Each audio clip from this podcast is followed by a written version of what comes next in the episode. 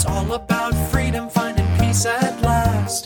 It's all about freedom, finding harmony. No more trouble, no more drama, no more toxic people.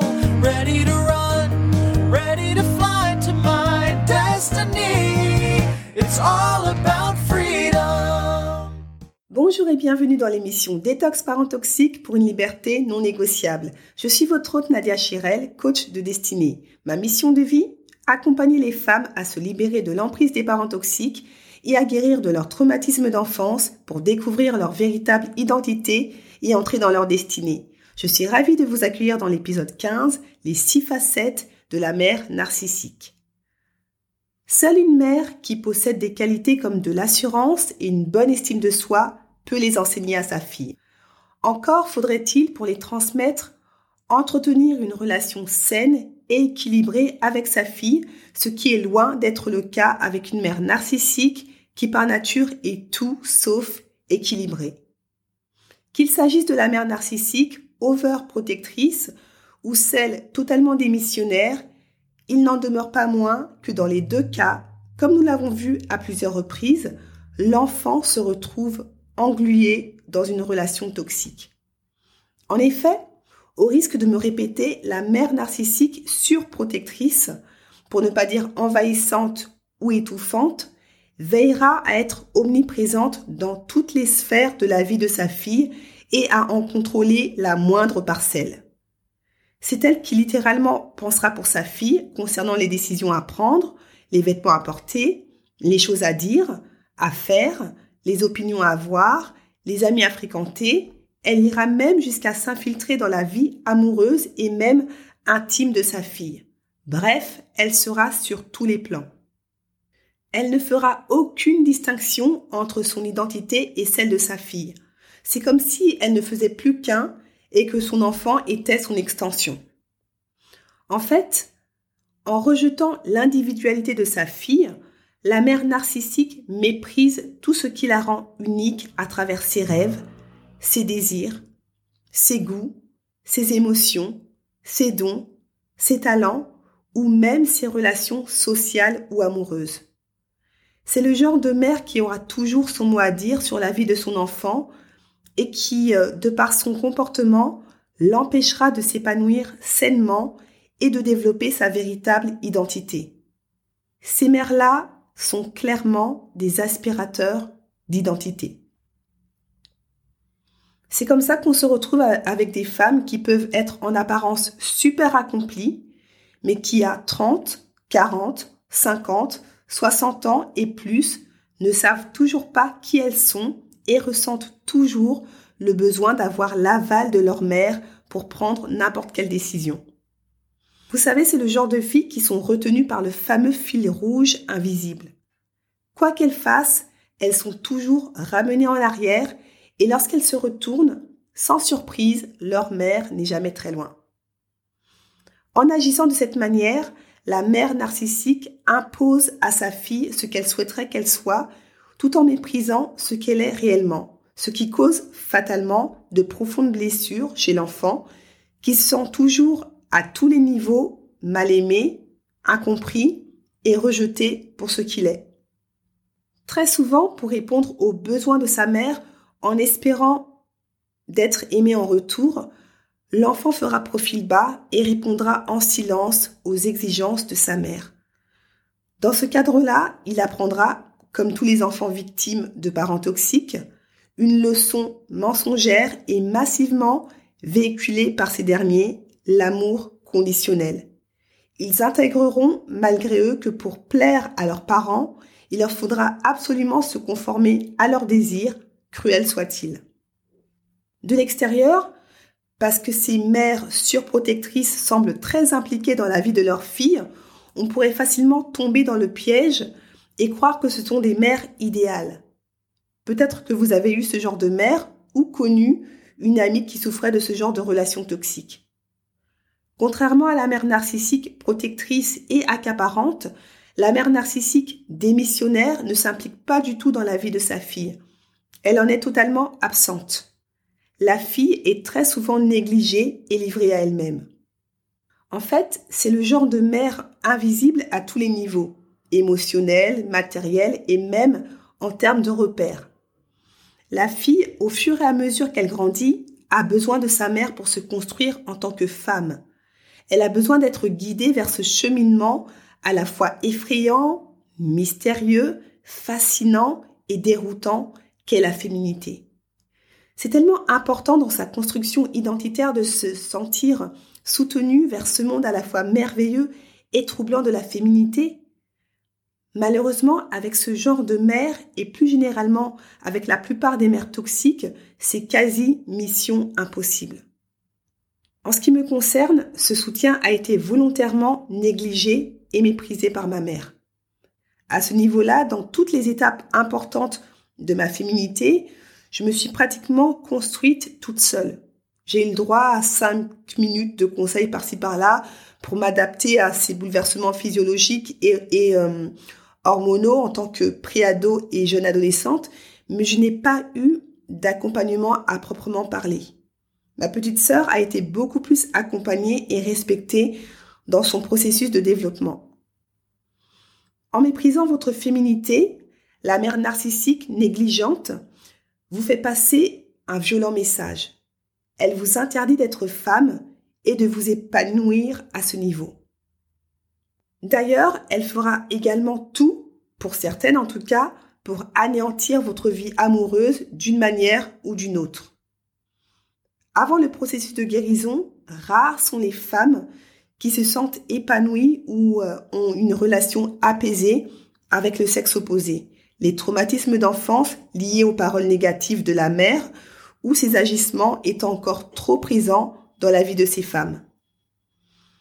Toujours dans le cadre de la mère démissionnaire, elle peut aussi bien s'investir euh, au niveau matériel et être une sorte de modèle dans le cheminement vers la féminité, tout en négligeant le plus important, manifester de l'amour envers sa fille. Ce qui fait toute la complexité de la personnalité de la mère narcissique, c'est qu'elle peut manifester les deux extrêmes, être à la fois surprotectrice et négligente. En fait, un extrême n'exclut pas forcément l'autre. Je vais vous donner un exemple.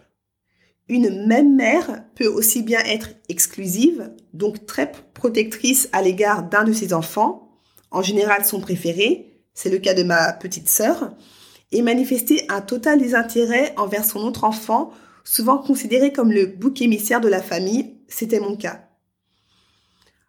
En fait, la personnalité de la mère narcissique est beaucoup plus complexe qu'on ne le croit. Elle ne se résume pas à deux caractéristiques comme la mère surprotectrice et la mère démissionnaire.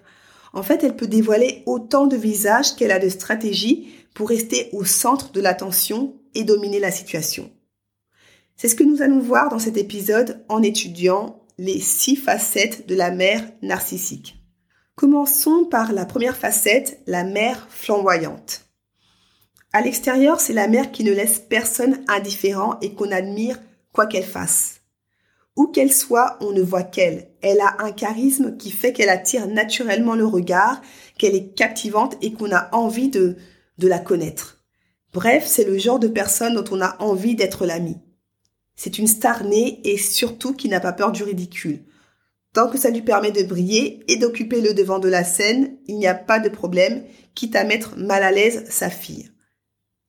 Étrangement, le charisme qu'elle dégage en dehors de la sphère familiale, une fois le rideau tiré, disparaît comme par enchantement.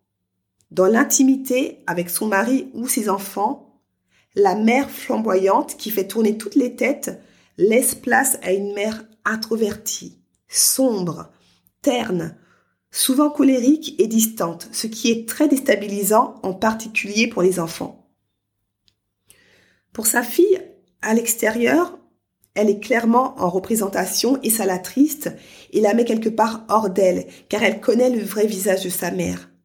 Ce qu'elle montre en public n'est pas ce qu'elle est en réalité.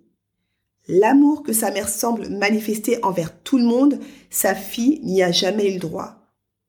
Le seul moyen d'y goûter, c'est d'entrer dans son jeu lorsqu'elle est en représentation à condition de ne pas lui voler la vedette, bien entendu.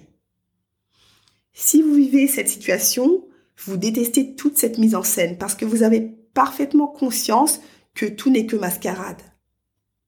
Enfant, vous pensiez, et c'est peut-être encore le cas, ah, si seulement elle pouvait manifester seulement un dixième de l'amour qu'elle témoigne aux autres, je serais aux anges, rien qu'un dixième. Mais bon, vous savez que ce n'est pas possible et vous êtes fait malgré vous une raison, même si pour certaines demeure encore au fond de vous un infime espoir de connaître un jour l'amour maternel. Deuxième facette, la mère obsédée par le succès. C'est le genre de mère qui vit littéralement pour le succès. Sa fille, elle l'aime non pas pour ce qu'elle est, mais pour ses réussites et ses exploits. Seuls ses accomplissements comptent, le reste, ça reste le reste. Elle ne cherche pas à connaître plus que ça son enfant, qui lui sert juste de trophée qu'elle peut brandir à la face du monde dès qu'elle en a l'occasion. Elle mise énormément sur les réussites de son enfant et comme on l'a déjà vu dans le précédent épisode, elle n'aura aucun état d'âme à lui mettre la pression jusqu'à obtenir satisfaction et montrera clairement sa déception lorsque sa fille échouera.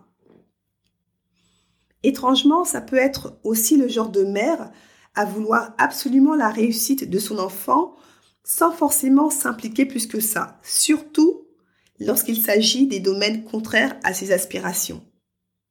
En revanche, elle pourra facilement se montrer très enthousiaste, même trop, quand sa fille ramènera la coupe à la maison ou remportera un franc succès dans le domaine que la mère avait initialement rejeté. Cette situation, je l'ai vécue, mais du côté de mon père. Franchement, c'est une situation qui m'a toujours agacée.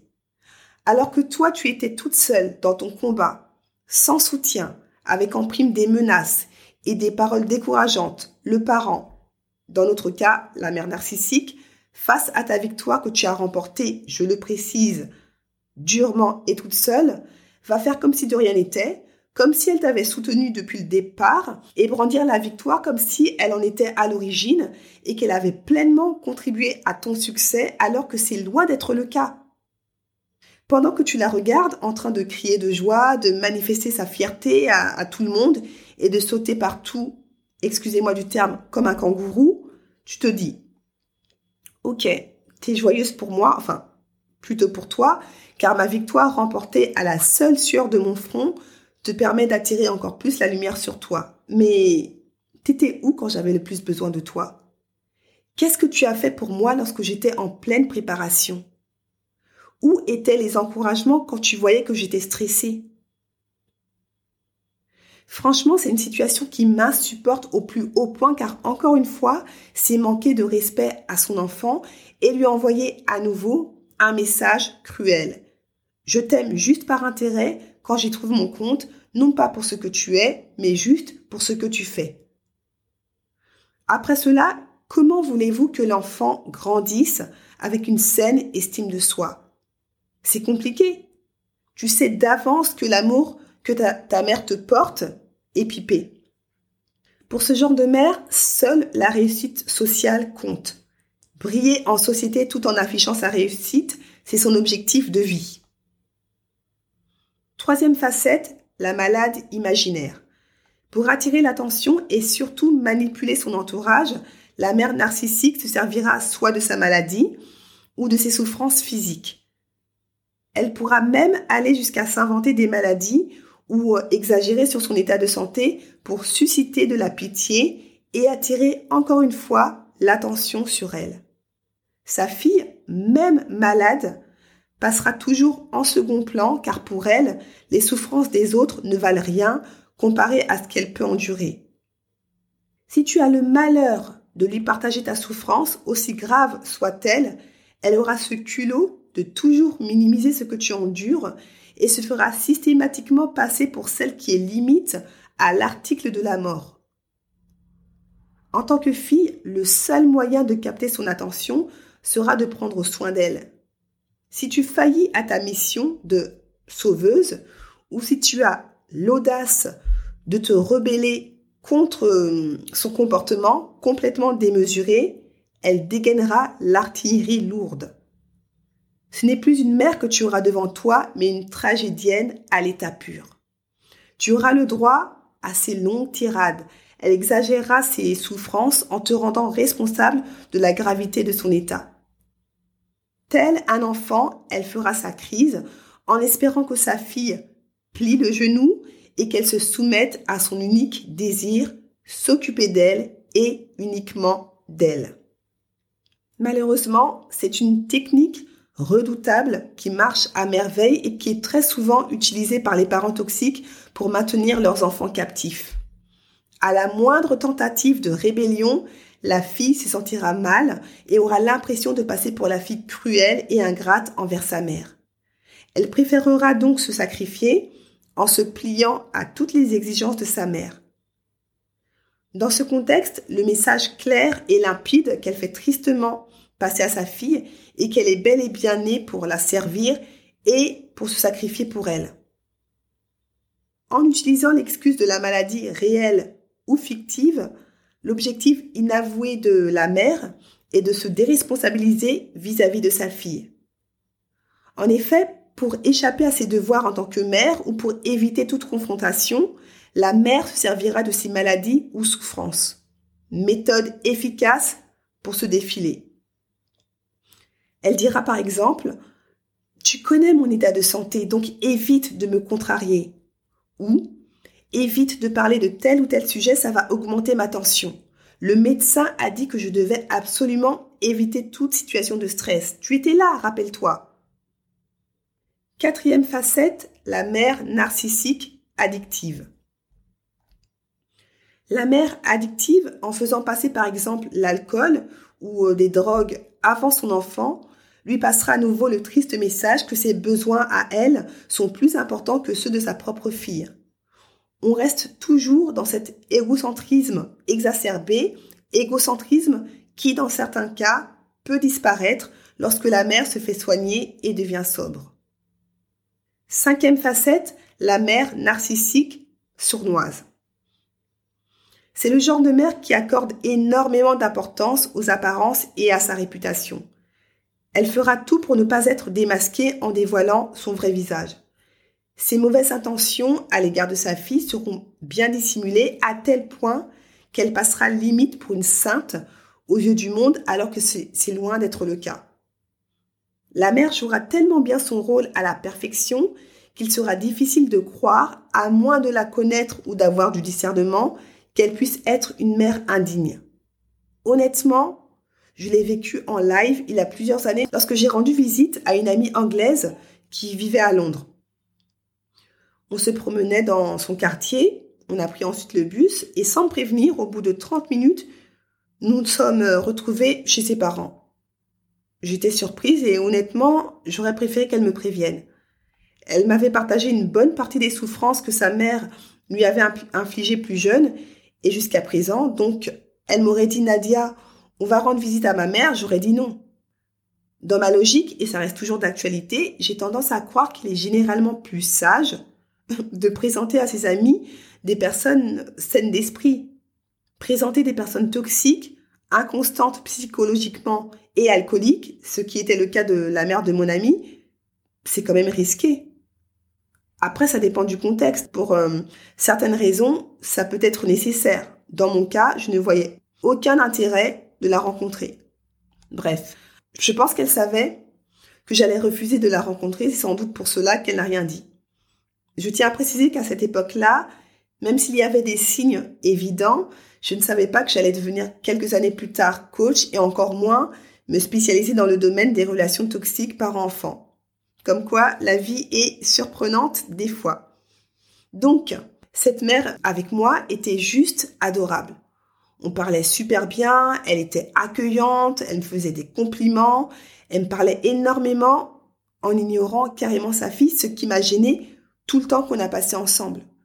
Sa fille était recluse dans un coin de la cuisine et ça, ça ne la dérangeait pas de ne pas l'inclure dans la conversation. De temps en temps, j'essayais tant bien que mal de l'impliquer dans nos échanges, mais c'était compliqué. Les rares fois qu'elle faisait allusion à sa fille, c'était comme si elle parlait d'une connaissance lointaine qui n'était pas présente alors que l'on était toutes les trois dans la même pièce. C'était très spécial. J'avais vraiment l'impression, et d'ailleurs ce n'était pas qu'une impression, qu'elle me préférait à sa fille alors qu'elle me connaissait seulement depuis quelques minutes. Si je ne connaissais pas aussi bien mon amie, j'aurais sincèrement pu croire qu'elle m'avait menti. Mais après, je n'étais pas dupe. Même si à l'époque, je n'avais pas toutes les connaissances que j'ai actuellement, je connaissais suffisamment l'être humain pour savoir qu'il pouvait être pervers et versatile. Et puis en même temps, mes parents étaient également de fins acteurs devant les autres, donc on va dire que j'étais à bonne école pour discerner les personnes euh, fausses. Autre anecdote concernant la mère de mon ami, je vous ai dit que sa mère me parlait énormément. Donc, à un moment donné, le père arrive dans la cuisine, se présente et ose faire remarquer à sa femme dominatrice qu'elle parlait trop et que je n'avais peut-être pas forcément envie de la suivre dans, dans son flot de paroles. Et là, elle lui sort. No, she likes to talk. Traduction, non, elle aime parler. Et là, dans ma tête, euh, je dis, euh, ah bon? C'est moi qui t'ai dit ça? Son mari, en bon soldat, n'a pas voulu insister et il est retourné direct dans son salon. En soi, ça ne me dérangeait pas de parler. Comme je vous l'ai dit, ce genre de mères sont super agréables avec les autres, mais s'il te plaît, ne pense pas à ma place. On ne se connaît pas. Donc, on se calme. Bref. Tout ça pour vous dire que cette mère avec moi était top. Mais sans s'en apercevoir, elle me donnait, de par certains comportements, des indices sur sa véritable personnalité. À ce niveau-là, il faut faire attention aux apparences et faire preuve de discernement pour ne pas juger hâtivement la mère en tant que bonne mère et la fille en tant que menteuse ou pire, mythomane.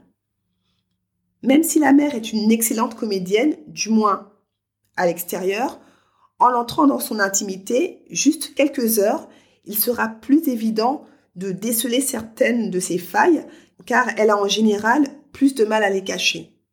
Chasse le naturel et il revient au galop. Sixième et dernière facette pour euh, cet épisode, la mère narcissique dépendante affective. C'est la mère qui, encore une fois, fait passer ses besoins avant ceux de sa fille et qui s'attend à ce que sa propre fille comble tous ses besoins affectifs, soit sa confidente en l'écoutant déverser tous ses problèmes d'adulte et qu'elle les résolve en même temps. En fait, c'est la mère qui missionne sa fille pour qu'elle endosse le rôle de sauveuse. Dans cette situation, vous réalisez que les rôles sont complètement inversés. La mère devient la fille et la fille la mère. Comme vous pouvez le constater, les rapports entre mère narcissique et fille sont complètement déséquilibrés et malsains à tous les niveaux. Dans le prochain épisode, nous découvrirons d'autres facettes plus effrayantes les unes que les autres de la mère narcissique. Cette émission touche à sa fin. J'ai été ravie de passer ce moment avec vous. J'espère que cet épisode vous a apporté de la valeur et vous a encore plus éclairé sur les différentes facettes de la mère narcissique.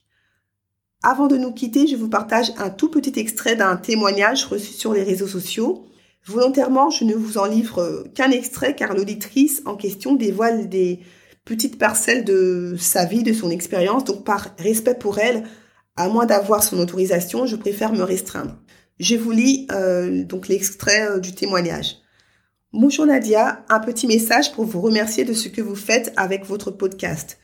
Je suis dans une situation exactement comme vous décrivez. Petite fille blessée qui n'arrive pas à se libérer de l'attente d'approbation et qui se sent très seule et euh, culpabilise face à des parents toxiques toujours en vie auxquels je me sens redevable.